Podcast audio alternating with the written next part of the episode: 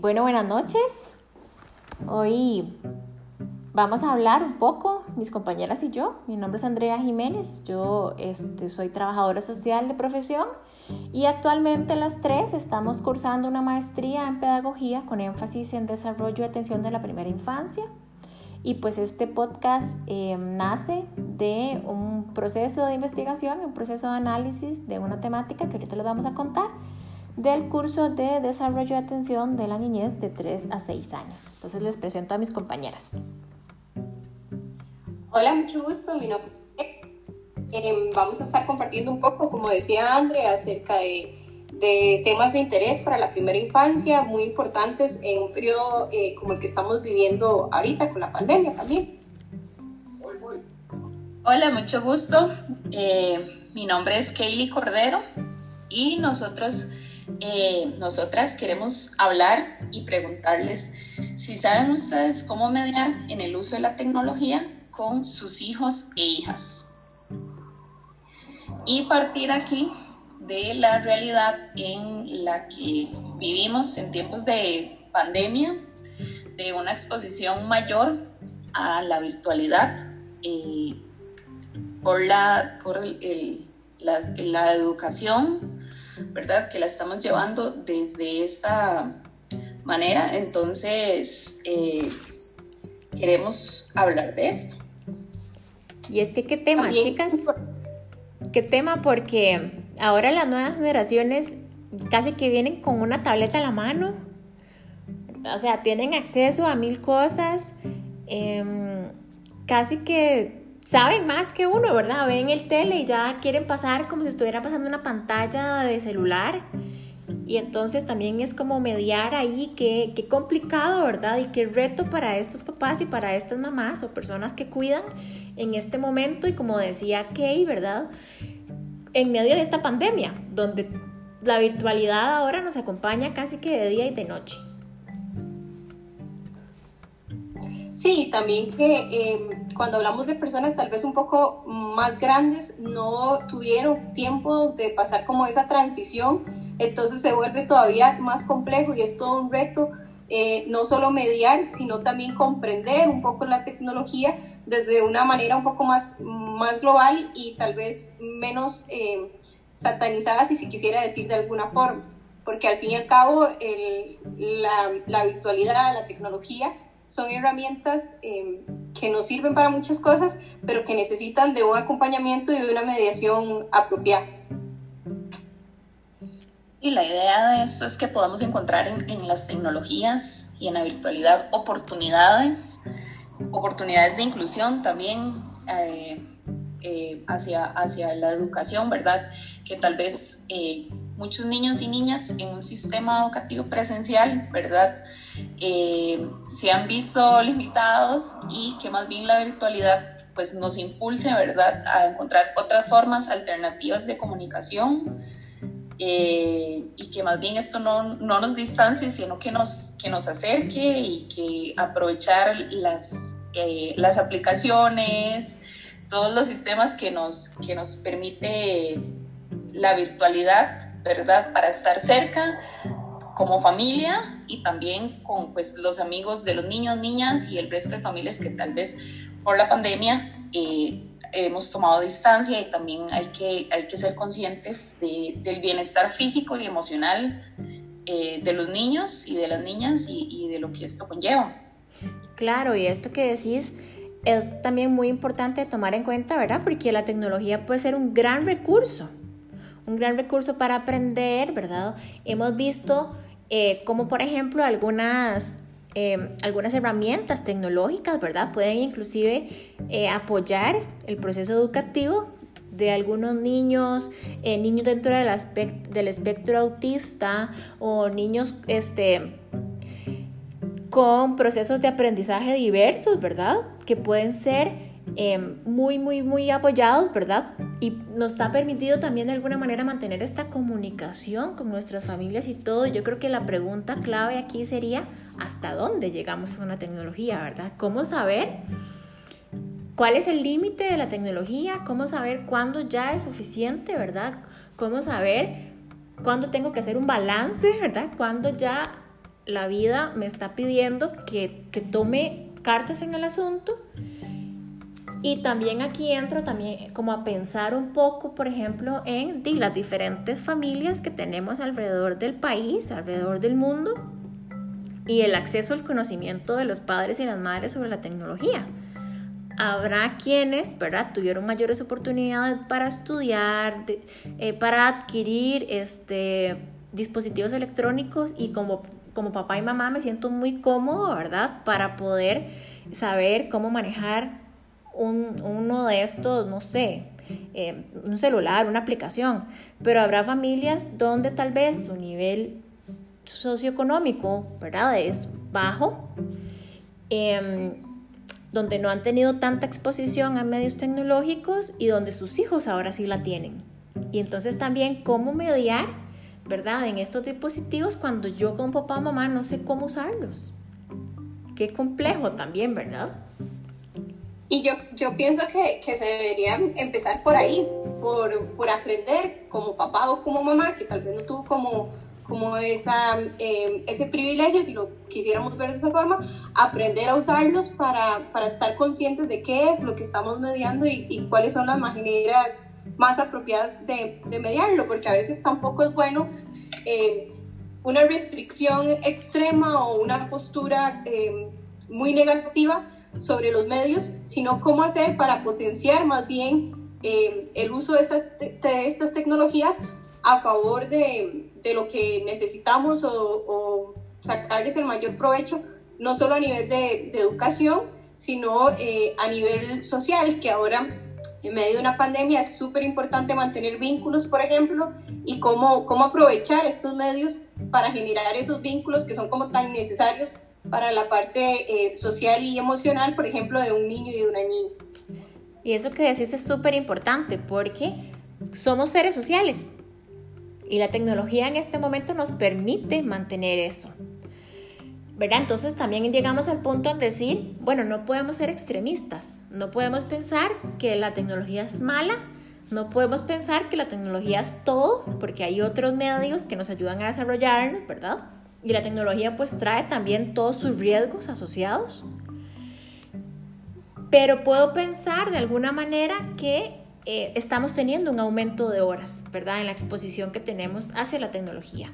Entonces, ¿cómo manejamos eso, verdad? O sea, ¿cómo después de tener, no sé, verdad, en el área educativa, cinco horas, seis horas sentados frente a un monitor, cómo después utilizo otras horas más para tener un juego en línea, ¿verdad? Que ahora eso es tan común, que se conectan todos los chicos para hacer un mismo juego virtual y duran horas de horas.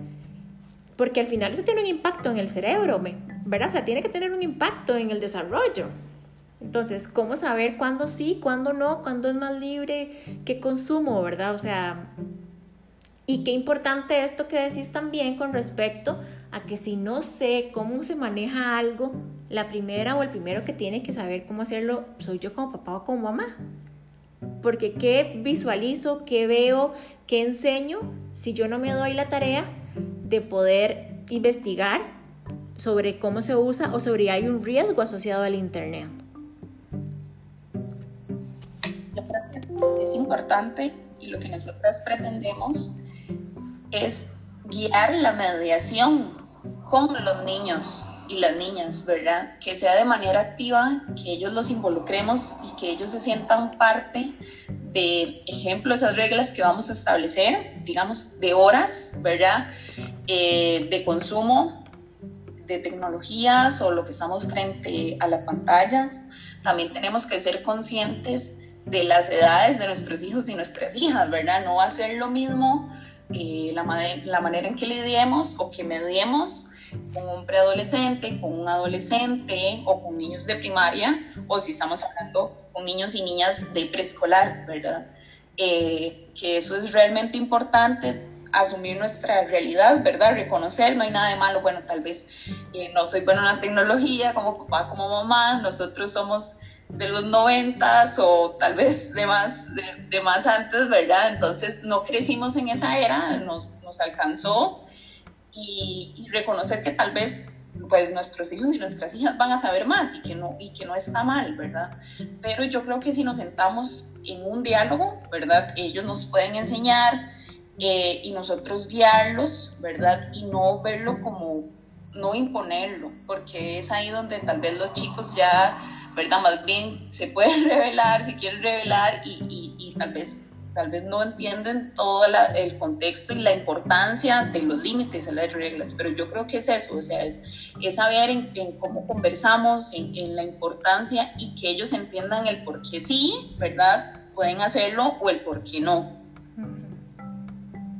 Y en el poder acompañarlos en esto, ¿verdad? Al final, ahora que te escucho hablar, también se me ocurre en el, en el hecho tan simple de decirle a mi hijo, ¿verdad? Desde una posición de querer entender qué está pasando y evaluar riesgos, enséñame la aplicación que estás usando, cómo se usa, ¿verdad? O sea, quiero saber, quiero aprender, quiero ver pero desde la posición que yo tome frente a esta supervisión me va a abrir puertas o me las va a cerrar. Inclusive ya aquí hablamos y valoramos un estilo de comunicación familiar, por ejemplo, ¿verdad? Un estilo para poner normas o no, ¿verdad? Donde es súper restrictivo o donde por el contrario se ponen pero no se no se respetan y a nadie le importan, ¿verdad? O donde voy dando ese acompañamiento, que sería lo ideal, ¿verdad?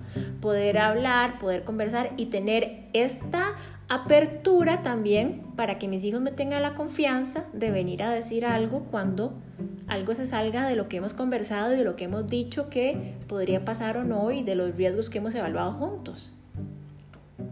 Yo creo que al final se trata de, de, darles a los niños y a las niñas y a los adolescentes en general, a, a los hijos, como este, este espacio de confianza y, y, darles un lugar más activo y más participativo, que muchas veces se vuelve como, como muy pasivo y, y muy hacia eh, lo que uno quiere que ellos hagan y no hacia lo que ellos están como necesitando o cómo llegar a eso que ellos necesitan, pero de forma en que haya cierta conciencia de, del por qué esas, esas medidas y, y, del para qué, porque no es lo mismo cuando a mí me dicen eh, no haga esto, a que cuando a mí me dicen no haga eso, eh, porque pueden pasar estas cosas o porque se pueden presentar estos escenarios.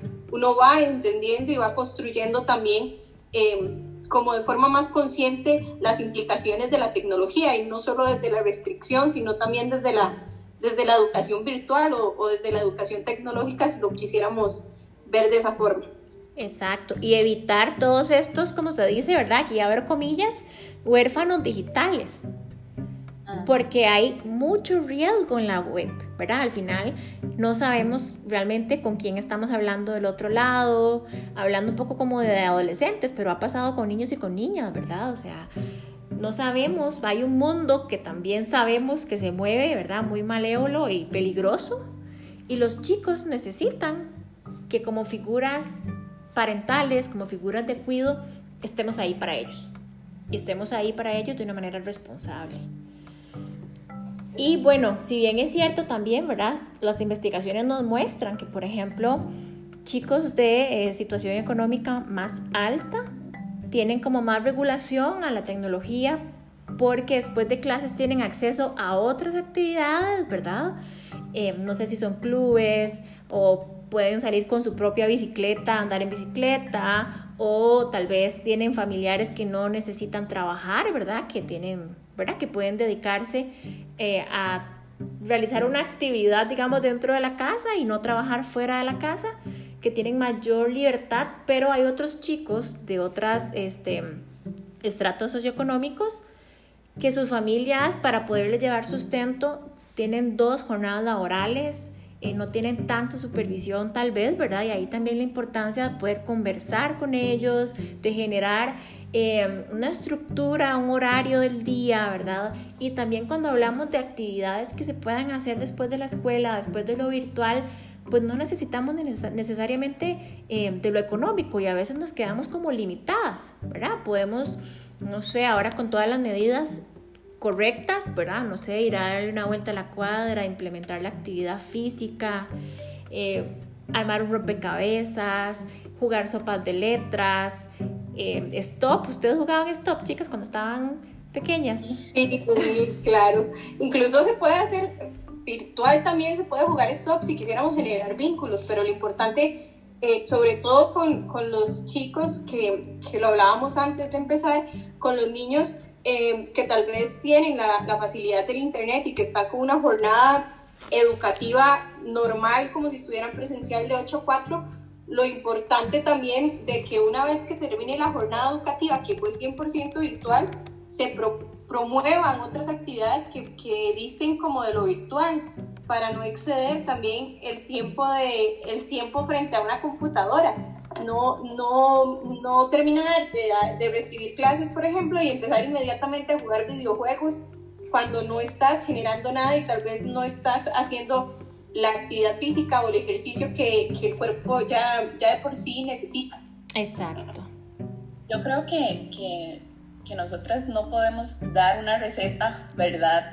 mágica porque todos los hogares son distintos, hay unas realidades, como lo comentábamos, sabemos que hay hogares con espacios limitados, eh, que tal vez ni, ni, siquiera ahora contamos con que los parques de las comunidades están cerrados, ¿verdad? Entonces, la idea es, y nuestro consejo es encontrar un equilibrio, un balance entre las actividades eh, frente a la pantalla y otras actividades fuera de línea, ¿verdad? También tenemos una realidad eh, de lo que hablábamos emocional, física y también, bueno, el caso de Alexa y mío, que somos educadoras físicas, ¿verdad? Somos conscientes de la importancia del movimiento humano eh, y, también los niños y las niñas tienen esta necesidad, ¿verdad? Y, nosotros como adultos también. Entonces, es, es, es, eso, es encontrar ese, ese balance, ¿verdad? Es preguntarle a los niños y a las niñas cómo se sienten, ¿verdad? Porque tal vez pueden sentirse un poco solos. Algunos chicos han manifestado que, que extrañan a sus amigos, que extrañan jugar, ¿verdad? Entonces podemos este, insistir o ponernos de acuerdo con algún papá para hacer alguna videollamada con sus compañeros de, la escuela, del kinder, ¿verdad? Y usar todas estas, estrategias para ese contacto que, realmente es importante. Y yo creo que aquí el, el punto, ¿verdad? Tal vez de nuestra conversación también es pues que reflexionemos entre la, la, necesidad de que somos seres integrales y necesitamos un balance entre todas las áreas que integran nuestra vida y que la tecnología pues no sea también algo que nos separe. Yo creo que dentro de las cosas tan negativas, retadoras, como queramos ponerle, de la pandemia, podemos rescatar como algo favorable el hecho también de que nos permite estar en familia, de que nos permite compartir más, de que nos permite conocernos como integrantes de una familia, ¿verdad? Porque a veces el día a día no nos permitía eso. Pero que entonces la tecnología no se vuelva ese día a día que nos divide, sino que sea algo que nos apoye en nuestro proceso de crecer juntos y, e, y como individuales y complementarios en una familia. Sí, apoyar esa, esa comunicación familiar, ¿verdad? Que, que yo creo que esta pandemia nos ha, dado, nos ha permitido, por lo menos en mi caso, ¿verdad? Darnos cuenta que antes del trabajo, de cualquier cosa está la familia eh, y, apoyar esa comunicación. Yo creo que tenemos que aprovechar, sacar las ventajas y que esta pandemia nos deje una enseñanza. Tal vez hemos tenido pérdidas y tal vez hay que ser conscientes, ¿verdad?, que somos vulnerables y que, y que hay necesidades. Así que yo creo que es el guiar, ¿verdad? Eh, el, el establecer reglas con ellos y no sobre ellos, ¿verdad? Y yo creo que, que cerramos con, con, ese mensaje tan importante, con, con, establecer reglas con ellos y no sobre, sobre ellos.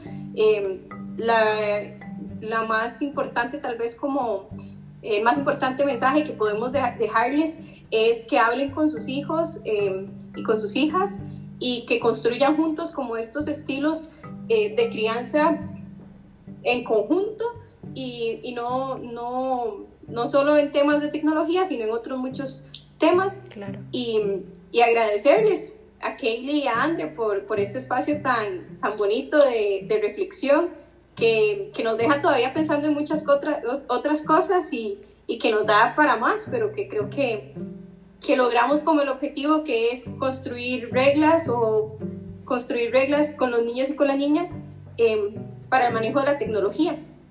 Claro, solo aquí para cerrar también también la importancia de, las, de los recursos personales que le permiten estas tomas de decisiones a los chicos, involucrarlos en las decisiones, ¿verdad? Que al final, si bien es cierto, es en un momento determinado ahorita que la vida nos pone de, en retos, en encrucijadas, al final esto es, al final, habilidades para la vida, para el futuro, ¿verdad? Estamos construyendo aquí para después. Entonces, pues nada, muchas gracias, buenas noches y nos hablamos. Gracias, saludos, buenas noches.